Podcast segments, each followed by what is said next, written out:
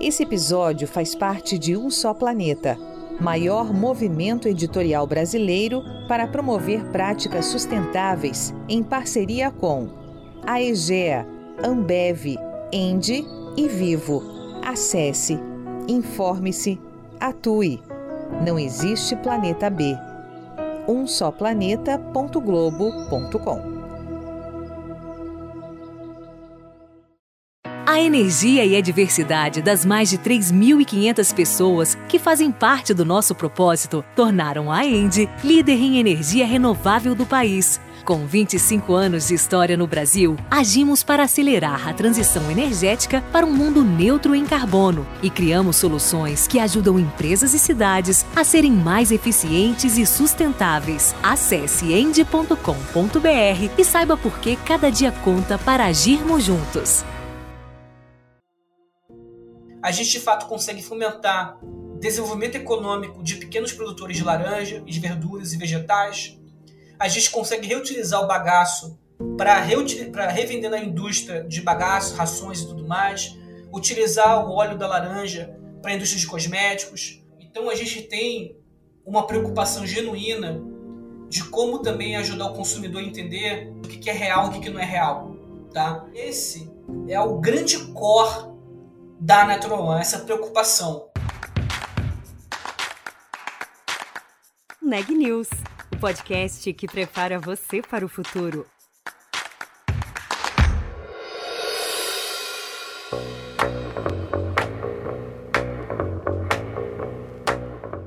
Depois de se estabelecer no mercado brasileiro, a Natural One avança em seu processo de internacionalização, de olho no interesse crescente de consumidores por produtos naturais. A marca já está em 16 países na Europa, Ásia e América, e os planos para crescer continuam. Mas como aliar responsabilidade e expansão? E quais são os desafios de levar para o mundo um produto brasileiro 100% natural? Quem conta para a gente é Rafael Catolé, gerente geral da área internacional da Natural One. Eu sou a Juliana Calzin e esse é o Neg News. Rafael, seja muito bem-vindo ao Neg News e obrigada por ter aceitado aqui o nosso convite. Ah, muito obrigado, Juliana. Um prazer estar com vocês aqui. Antes da gente falar do processo de expansão da Natural One, queria te eu pedir para falar um pouco sobre o nascimento da marca, né? Porque ela alia dois temas que a gente trata bastante aqui. Um é ESG e o outro é inovação. Então, a partir de um processo bastante inovador, vocês conseguiram formular um produto que é 100% natural, né? E aí é bem interessante como esse processo aconteceu. Eu queria te pedir para contar um pouco sobre isso, assim, como é que foi. Essa é uma boa pergunta, pergunta legal, né? O nosso fundador, o Ricardo, ele tem uma história é, muito envolvida com frutas, né? em algum momento no passado, ele foi a pessoa que foi o CEO da Citrusuco, então eu conhecia bastante de sourcing e vi uma oportunidade no mercado de suco 100%, suco refrigerado no Brasil. É, e aí ele viu que tinha uma oportunidade muito grande porque não existia gôndola refrigerada. E já se tinha, né, alguns países muito avançados, como os Estados Unidos, Canadá e até na Europa, que a gôndola refrigerada já vinha crescendo em números abissais. É, então ele decidiu lançar esse produto que tinha uma pegada, majoritariamente, uma pegada natural, uma pegada inocente no sentido de ser limpo, produto é, clean, clean label, né, um, um, é, misturas brasileiras, misturas tropicais, né, com processo que dava para o produto um alto nível de validade. Então, assim, a marca nasceu, né, a marca tem sete anos, a gente é, é o líder né, da categoria de suco 100%, a gente aqui no Brasil. Hoje, distribuímos né, para 16 países, né, mais o Brasil, então Singapura, Malásia, Filipinas, Indonésia, Tailândia, Chile, é, Angola, né, Portugal, é, Canadá, México. Então, é, a gente de fato tem provado que existe espaço para a marca brasileira de bens de consumo para crescer no mundo. Né? Não é uma tarefa fácil, mas estamos tentando aqui o nosso melhor todo dia. Muito bom. E aí, é, vocês também têm um, um, processo que é interessante, né? De, além do produto final, trazer essa característica de, de fato ser natural, é 100% natural. Também a, a, forma como vocês produzem, né? Acho que seria legal contar um pouco e como vocês se relacionam com a cadeia isso também tem características que são bastante importantes, né? Quando a gente pensa no ESG, como eu tinha citado. Uhum. É, hoje a gente, né, cada vez mais está migrando para o modelo. Né, então, quando você pensa assim na Natural One, né, a gente hoje tem a nossa fábrica em Jarinu, é, muito próximo do cinturão, né, que eles chamam cinturão da laranja, aqui em São Paulo. É, então, grandes fazendas ficam num raio muito próximo. Então, todo o nosso processo pensa em otimizar a cadeia, otimizar a fruta, né, ser um processo menos agressivo, né, é, para a fruta, para o ambiente, em termos de consumo de energia. É, e a gente vem investindo muito em CAPEX para otimização da produção. Né? Então, é, reutilização de água, o nosso próprio plástico reutilizável, né, que a gente lançou ano passado, o PCR, já com compromisso de ter em alguns anos toda a nossa produção com plástico reciclado. É, hoje, ano passado, né, a gente começou a se preparar é, para a questão de ter uma mini extratora, né, uma mini fábrica de extração na nossa fábrica, né, uma, como se fosse uma mini citrosuco mesmo, né, que é o nosso, né, um dos nossos principais fornecedores e a gente vem desempenhando por resultados muito bons no time Fabril em relação à extração de fruta. Né? Então, conseguimos montar uma boa cadeia de abastecimento para a Natural One nesse sentido, né? fazendo parcerias de longo prazo, né? incentivando produtores locais, né? desenvolvendo negócios locais no interior do, de São Paulo. Né? Então, laranja, vegetais né? e outras frutas que vão na nossa mistura. Então, quando fala assim de cadeia, assim, Juliana, cadeia talvez seja uma grande fortaleza nossa, tá? É, por isso que a gente conseguiu também, é, no meio da crise, continuar crescendo, né? Que foi o, o grande ponto aqui do Brasil, né? O nosso, nossa operação aqui no Brasil, no semestre, ele cresceu 52%, o que também mostra o apetite do brasileiro por produtos que são naturais, que tem essa coisa da certificação. Eu acho que o Covid ensinou muito o consumidor brasileiro a pensar da, na, na origem e procedência, e Natural traz isso. Né? Consegue trazer, de fato, um processo fabril muito bem feito, com uma rastreabilidade, né? que também esse é um pilar super importante no processo de SG, né? de onde vêm os, as matérias-primas, o que está sendo feito, né? É, de fato, essa rastreabilidade é para mostrar toda a cadeia até chegada na casa do consumidor. É, então a gente tem de fato caminhado muito nesse sentido para ter uma visão de longo prazo para a companhia muito mais apurada. Uhum. E é interessante porque hum, quando a gente pensa né, na, no potencial do Brasil em relação a produtos verdes e como que isso pode trazer mais competitividade, inclusive para a nossa indústria, né? Pode ser um, um diferencial competitivo. Acho que vocês é, têm, na prática, talvez vivido um pouco isso, né? Mas eu queria te ouvir. Como que essas características com as quais vocês já, já nasceram, né? Quando se formaram já, se formaram com essas características, tem ajudado ou vem ajudando nesse processo de internacionalização da marca? Olha, ajuda demais, né? Porque a categoria que mais cresce no mundo é a categoria de suco 100%. Ela, ela, ela tem uma previsão de crescimento ainda até 2028 na casa de 5%, tanto em volume e 6% em valor. A gente vê uma, um movimento muito claro, tá, Juliana? E isso aí eu rodo o mundo, né? Eu vou para vários países, né? Eu tive agora em setembro nas Filipinas, na Tailândia, aí eu fui para o México, para o Canadá. Então você vê de fato uma expansão na refrigeração, é o primeiro grande takeaway. Segundo grande takeaway, de fato, é busca por produtos que são naturais, mas que tenham procedência, né, selos certificados, auditorias. Né, então a gente pode até ver a expansão do leite, dos leites vegetais no mundo, né, que alcançaram hoje leite vegetal. Na China eles representam, se não me engano, 30% do volume total de leite. É um mercado gigante. Né?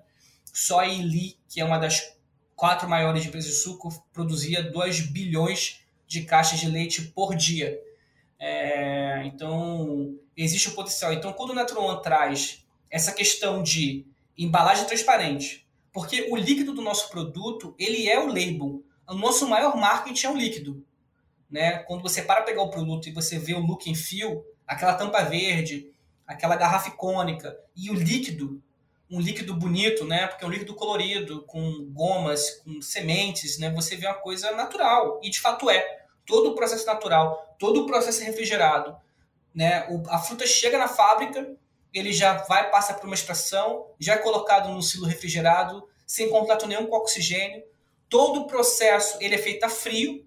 O único processo, o único ponto de contato com calor é o processo, obviamente, da pasteurização, e a nossa pasteurização é uma pasteurização mais rápida, é uma pasteurização chamada flash, né, que tem uma quantidade de segundos muito inferior à quantidade de segundos de qualquer outra indústria. Por que isso? Quando você cozinha um produto, você perde sabor, você perde aroma, você perde vitamina, você perde nutrientes, ele vira uma sopa e não um suco. E a nossa ideia é levar um suco natural. Então, quando a gente levava essa proposta de valor, clean label, líquido, combinação de sabores, gôndola colorida para o varejista, né? É, a gente era muito bem recebido, né? Obviamente tinha um desafio logístico, né? Porque você vai mandar para a China, você demora 30 dias, 32 dias. Se o porto fecha, não tem o que fazer, o produto está lá. Tem seus desafios, né? Tem a, as suas operações, seus, seus é, obviamente, né? É, intempéries, mas a gente tem de fato conseguido cada vez mais ser eficiente na nossa planejamento de produção, é, conseguindo atender mais países, mais redes importantes é, no Brasil e no mundo. Então, acho que pô, foi, na verdade, o nosso, a, o nosso posicionamento foi o nosso diferencial, porque ele de fato reflete a nossa essência. E aí, ainda sobre essa expansão, né, Rafael, eu queria te ouvir um pouco sobre como tem sido liderar esse processo e quais são os próximos passos, quais mercados que agora vocês estão buscando atingir. É, eu acho que o, a situação do Covid né, o, o, mudou um pouco o mundo. Mudou o cenário de frete, mudou o cenário de matéria-prima, é, mudou a mentalidade dos varejistas. Né? Você tinha, antigamente, varejistas com uma meta, varejistas grandes, tá? com metas robustas de importação para poder diminuir o custo da cadeia e ter mais margem para eles. Né? Hoje, com a questão de instabilidade econômica, nenhum varejista grande, né, ou tem, tem apetite para segurar inventário. Então a gente a gente está remodelando o nosso xadrez, né? A gente está realmente é, revendo o tabuleiro e pensando aonde a gente pode ser mais efetivo. Então, quando você fala de liderança, nossa expansão, a gente tem três países de focos nossos, né? Que é China, Canadá e México. São países que têm, obviamente, né? Grande consumo de suco, apetite por marcas internacionais, PIB per capita é, muito relevante, né? É, que consegue de fato ter um desembolso, porque a nossa marca ela sempre tem um posicionamento premium, ela sempre entra no Core Plus, né? Que é, é a, a, sempre é um, é um, dos produtos mais, mais caros da gôndola, e é isso mesmo, a gente leva um produto premium para fora do Brasil.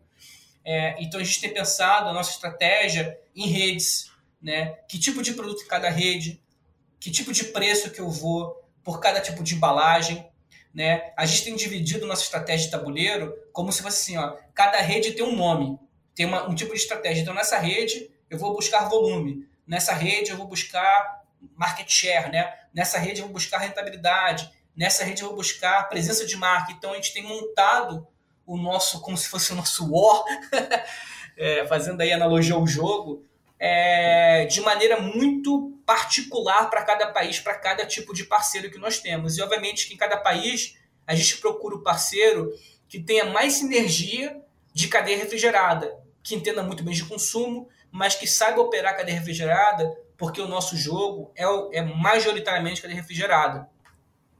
Sim, e tem um, um, E aí vocês trazem essa, é, esse ponto específico em relação a outras marcas de, de suco, né? Sendo 100% natural, vocês precisam dessa cadeia refrigerada. No Canadá, por exemplo, quando você falou em parceria, vocês fizeram uma parceria com a Kraft Heinz, né? Como é que funcionam essas parcerias para vocês conseguirem fazer esse plano dar certo, esse plano hora aí que você traz? Quando a gente escolhe um país, a gente escolhe um parceiro, é, a gente realmente olha primeiro as sinergias de produto. Né? Ele, ele tem capacidade de fazer cross-selling com o meu produto, ele sabe executar meu produto na gôndola, ele tem uma capacidade de entender o longo prazo da categoria, né? A categoria cresce no país, é relevante para ele, eu vou ser relevante no portfólio dele. Né? Qual a capacidade de execução? Qual o tamanho do time de execução? Qual o tamanho do time de vendas? Qual a quantidade de caminhões da cadeia refrigerada? Qual o espaço que ele tem né, é, de docas de armazém refrigerados. Então, todos esses critérios, a gente meio que monta uma, uma BCG, uma matriz, e vamos criando pontos para ela, para entender se esses parceiros são os parceiros ideais. E aí, óbvio, né, em vários lugares a gente acha parceiros que são bons, outros são melhores, né, mas a verdade é que quando o parceiro ele tem um entendimento sobre é, a categoria de suco e de cadeia refrigerada, a nossa atração, o nosso poder de crescimento no curto prazo, ele é muito mais alavancado. Né? Então a gente sempre tenta estudar qual o parceiro que vai nos levar mais longe no longo prazo. Então é, esse é um pouco do nosso critério de escolha em entrada em cada país. E aí é, é interessante te ouvir também porque vocês nesse processo de expansão precisam garantir também que as práticas que vocês adotam no Brasil, né, hoje na, na cadeia que você trouxe no início da nossa conversa, é, vão continuar, né? Ou seja, crescer, mas manter as, as práticas, as boas práticas que vocês têm. Como que tem funcionado isso? Assim, como é que vocês fazem para é, nesse processo de expansão garantir as melhores práticas? Essa é uma boa pergunta. É, como a gente tem um, um, um, processo de diligência muito rebuscado, é, a gente tem muita auditoria dos parceiros, né, que a gente acaba nós não procurando é, qualquer empresa qualquer distribuidor, né? A gente sempre tenta procurar alguém que seja referência no mercado, que tenha uma boa reputação. Então, esse próprio parceiro ele tem um processo de auditoria e a gente também audita ele. Né? Então, existe uma auditoria cruzada. Os, alguns varejistas né, de grande porte mundial fazem anualmente também auditorias com certificações e a gente, de maneira livre e aberta, compartilha as auditorias até para saber também os nossos pontos de melhoria. E esse processo para a gente ele foi transformador, porque a gente viu nossa evolução em termos de qualidade, estabilidade do produto, à medida que nós fomos entrando nos países. Os países nos ensinaram muito. Né? Quando a gente entrou no Japão em 2018, o Japão ele é um país orgulhoso por food safety, né? É, por segurança alimentar. Você vai na Starbucks no, no Japão e tem nas paredes assim uma placa de acrílico escrito assim: fique tranquilo, esses produtos foram produzidos e embalados no Japão. você vê como é que eles têm orgulho uhum. da questão de né, segurança alimentar deles, né? Então, você, para cada país, você tem todo um processo que às vezes demora, Juliana, 100 dias para você estar tá apto com todo o processo regulatório, adaptação de label, né, enviar todo, todos, todos os dados e documentos certificatórios para você de fato ser aprovado para começar a vender naquele país, né? Pelo órgão regulador. Então, é, a gente tem muito orgulho disso aqui em casa, porque essas entradas, né, essa penetração, falando que, mais uma vez, né, gente, a gente vende um produto perecível é, de consumo que as pessoas consomem mais uma vez por dia, né? Consome no café da manhã, consome no almoço, consome na janta né, bens de consumo ali de alto giro, é, e a gente consegue ter essa penetração em tantas diferentes nações, sendo uma empresa 100% brasileira, sediada no Brasil. Né? Então a gente se sente bem feliz aí com esse processo. É, e aí eu queria te ouvir um pouco também sobre a cultura de organização de vocês, né? É, você já liderando esse processo de, de expansão internacional é, na companhia, mas também já esteve em outras áreas, é, trabalhou também com inovação. Como é que foi a sua trajetória dentro da empresa e como que vocês é, se organizam assim internamente? É, essa é uma pergunta. A gente tem um, um perfil muito empreendedor, tá, Juliano? É, no nossa, na nossa cultura, a gente usa o acrônimo da árvore, né? E o A é de alma empreendedora. Então a gente acaba tocando muitas coisas aqui na companhia, né, ao longo do tempo. Então eu, em algum momento, fui o CMO e o VP de gente da, da companhia também. A lógica é, de startup, né? As pessoas assim vão jogando em várias posições. Exato, né? A gente não, não, não tem tempo ruim, não tem cara fechada. E também quando veio o CMO que a gente né, que trouxe do mercado, né, que é um cara incrível, não fica chateado, fica feliz porque o negócio está crescendo, né? É um bom sinal. É... Então a gente tem muito essa cultura de, pô, é, é, é, muito legal isso. Essa tua pergunta é muito bacana porque eu nunca tive oportunidade de falar sobre isso e eu adoro o tema. Hum. A gente tem aquela coisa assim do tipo, pô, o fulano é tipo um jogo de futebol, fazendo analogia à Copa do Mundo. O fulano é muito bom de chutar de fora da área. Por que, que a gente não usa ele para bater os, as faltas? Então a gente pensa onde as pessoas são muito boas e onde há necessidade. A gente faz esse cruzamento. A gente tem uma cultura muito de colaboração. Né? A gente. A, a, pô, você vê nosso escritório, eles são baias abertas, ninguém tem sala, é, não tem essa coisa de banheiro privativo, coisas exclusivas. A gente, de certo, é muito espartano no nosso, é, no nosso sentido de, de, de gastos, né, de consumo mas a gente é muito colaborativo em ajudar as áreas, né? De ter essa, essa troca, de ter sinergia das coisas, onde pode operar. Eu vou te dar um exemplo, né? Em algum momento, é, eu, eu, eu abri o mercado Latam, né? Chile, Peru, Colômbia, Paraguai, e a gente entendeu aqui internamente que tinha muita sinergia de algumas redes com a operação do Brasil. Então a gente tomou uma decisão estratégica de passar essa América do Sul para o, o, o general manager, né, o, o, gerente geral do Brasil. Né? E aí eu consegui ter mais energia e tempo para focar nos mercados que são mercados grandes, né, que são China, Canadá e México, né, nossa operação na Ásia. Então, a gente tem muito essa coisa da flexibilidade e de decisões que nos dão é, o, o crescimento rápido no curto prazo, mas nos trazem uma boa base para o longo.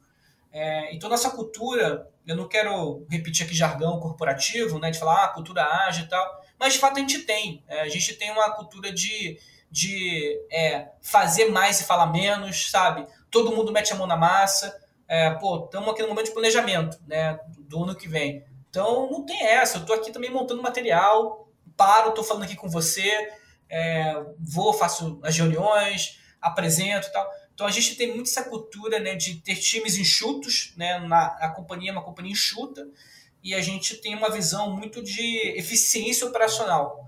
Né? Então a gente. É, eu, eu particularmente gosto muito da Natural One, né? gosto muito das pessoas que estão aqui. Né? Então, assim, eu sou muito suspeito para falar, mas eu, eu, eu gosto demais dessa cultura, né? De, de a gente ter essa, essa flexibilidade, essa, essa liberdade para poder errar e assumir os erros. Então, eu acho, acho demais aqui isso. Legal. E aí, bom, você, é, nesse, nesse processo de vocês, né, de, de chegar a novos mercados, é, tem acontecido nos últimos anos em um momento em que a cadeia de suprimentos sofreu ali alguns baques, né, é, desde o início da pandemia e agora é, ainda com alguns rescaldos da pandemia, mas também com outros desafios. Como que tem sido, quais têm sido esses desafios para vocês e como vocês têm feito também para poder driblá-los e chegar a esses mercados que vocês têm chegado? É. É, realmente foi um baque, né? Em algum momento o mercado ficou com uma dificuldade de matéria-prima.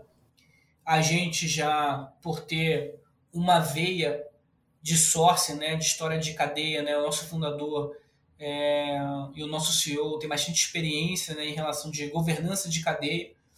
Então a gente se preparou, né, a gente fez alguns investimentos relevantes, principalmente né, em, em, em extração, para a gente ter mais independência, é, melhoria de processo produtivo, né, melhor né, armazenagem e estocagem de produtos prontos né, de maneira séptica.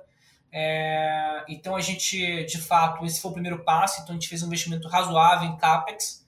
O segundo passo foi ter contratos né, e desenvolver canais é, parceiros locais para matéria-prima. Né? Então a gente trabalhou com contratos de longo prazo, né? criamos alguns fornecedores que não existiam para nos ajudar, é, né, fizemos todo um processo de desenvolvimento. Então a gente tem de fato é, cada vez mais se envolvido na cadeia de valor, né, e a gente entende que isso nos ajudou muito, né, apesar das dificuldades, a gente conseguiu fazer um ano de crescimento muito relevante no Brasil. Né, o mercado está muito é, com apetite de consumir produtos de boa qualidade, natural, que entreguem qualidade e sabor e a gente conseguiu aí manter os mercados funcionando de maneira ávida, é, principalmente os mercados asiáticos, né, que hoje, por exemplo, quando eu pego a minha operação na Ásia, né, é, tirando China, é, eles cresceram na casa de 18%, é, e a gente conseguiu manter, conseguiu atender todas as demandas, né, que a gente teve aí ao longo do, de 2022. Nesse, dentro do, dos desafios né, do, da cadeia de suprimentos, a gente tem o preço, né, o, uma pressão inflacionária e em todo mundo, né, aqui no Brasil inclusive. É, e aí existe também, quando a gente pensa né, na, na, competitividade do mercado, eventualmente produtos como é, o de vocês podem ter um preço que seja mais elevado que outros produtos que não têm, é, enfim, a mesma, mesma dinâmica na cadeia ou na forma de produção ou entregando mesmo, né, produtos que usam é, conservantes, enfim. Como que você é, enxerga esse desafio, assim, entregar um produto que seja responsável, natural, é, que tenha essa responsabilidade com a cadeia, com o impacto, mas que seja acessível pensando, por exemplo, no consumidor brasileiro? Nossa, essa pergunta é muito boa. É uma pergunta difícil. É, né? É, não porque é, a gente pensa muito, a gente quebra muita cabeça no nosso planejamento e todas as nossas conversas, assim, Juliana, são originárias desse, desse questionamento. O, como é que a gente consegue levar mais natureza engarrafada? E a gente brinca muito com isso. E quando você pensa, assim, por exemplo, do nosso movimento do PCR, né, do plástico reciclado das garrafas, do nosso posicionamento. Né? A gente acabou de lançar o nosso novo posicionamento, falando da natureza, falando do sentir a natureza, né, do sentir o momento. É, então a gente tem uma preocupação genuína de como também ajudar o consumidor a entender o que, que é natureza, o que, que é real, o que, que não é real, tá? É, obviamente que nós temos um desafio grande, né? Porque o nosso investimento, nossa verba para marketing, obviamente é limitada, né? É, como comunicar, como usar rede social, como usar embalagem para fazer isso. Então, nós temos tentado, Juliana, nos pontos de contato com o cliente, colocar uma mensagem relevante sobre processo, sobre preocupação com a embalagem. Então, nós estamos tentando comunicar com o mercado essa preocupação que nós temos genuína com toda a cadeia, tá? Toda a cadeia de reuso, toda a cadeia de é, do processo industrial. A gente, de fato, consegue fomentar desenvolvimento econômico de pequenos produtores de laranja, de verduras e vegetais. A gente consegue reutilizar o bagaço para revender na indústria de bagaço, rações e tudo mais. Utilizar o óleo da laranja para a indústria de cosméticos. Né? A gente consegue gerar valor na cadeia no geral. Né? A gente encurta o processo, né? tendo menos deslocamento de caminhões. A gente tem, de fato, um processo em place hoje sobre reutilização de água, a nossa ambição da garrafa reciclada, a questão da restabilidade no, no label, né? a própria comunicação que tem na, na, garrafa na lateral tem um desenho de como é um ciclo da garrafa, um ciclo do produto da laranja. Então a gente tem uma preocupação muito grande que às vezes a nossa limitação ainda de tamanho nos impossibilita de falar mais. Só que esse é o grande core da Natural One, essa preocupação, né? É, e, e, acho muito legal a tua pergunta, porque todo ano a gente começa com essa, exatamente com essa pergunta, com esse questionamento. Como a gente faz isso? Como a gente vai fazer isso uhum. esse ano? Já que não podemos fazer tudo, o que faremos esse ano para comunicar de maneira clara, para ensinar melhor né, o, é, o consumidor, para dar um produto realmente é, muito melhor de melhor qualidade, melhor sabor.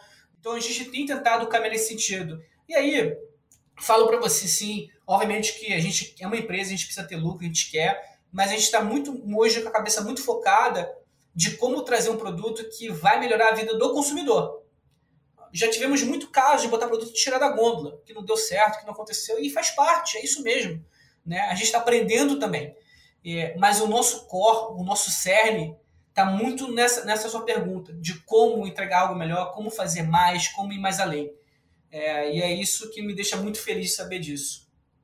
E aí, próximos passos, né? Para além do, do mercado, assim, né? E desses mercados que você citou, que agora devem ser o foco da marca, o que, que você imagina, assim? Inclusive, para o próprio mercado, né? De consumo, a gente está falando de, um, de consumo de produtos naturais. E essa tem sido uma tendência, né? As pessoas buscando cada vez mais, pelo menos é, no, no, geral, produtos que tenham é, uma responsabilidade na cadeia, que sejam mais saudáveis.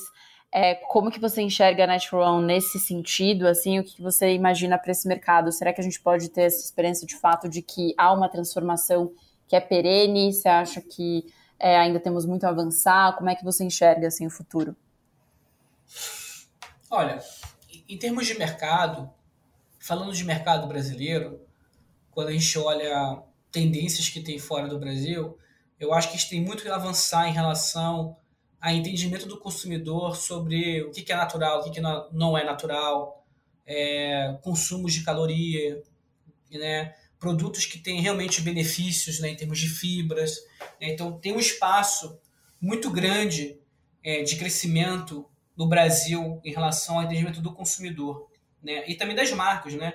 É, a gente teve algumas marcas lançando produtos de bebidas vegetais, é, aconteceram algum, alguns M&As né, no mercado nos últimos tempos para essa questão de, né, de suplementação.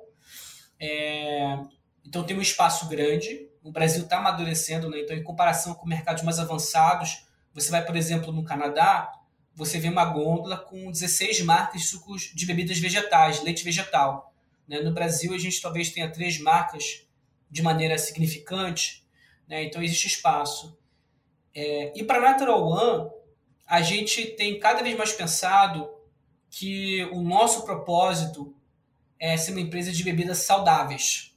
Né? Bebidas saudáveis nos dá uma amplitude e um alcance muito relevante de entrar em categorias importantes que já estão acontecendo, já são realidade em mercados mais avançados, como Europa e Estados Unidos.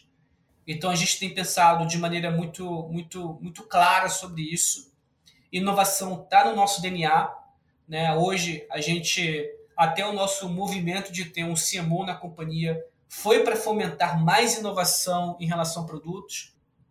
E a gente tem, de fato, pensado aonde Natural One consegue, de fato, levar natureza engarrafada para mais pessoas de maneira mais prática, de maneira mais simples, é, onde você consegue levar, de fato, agora não mais somente sabor, mas também benefícios. Então, hoje a nossa cabeça está muito mirando para esse sentido.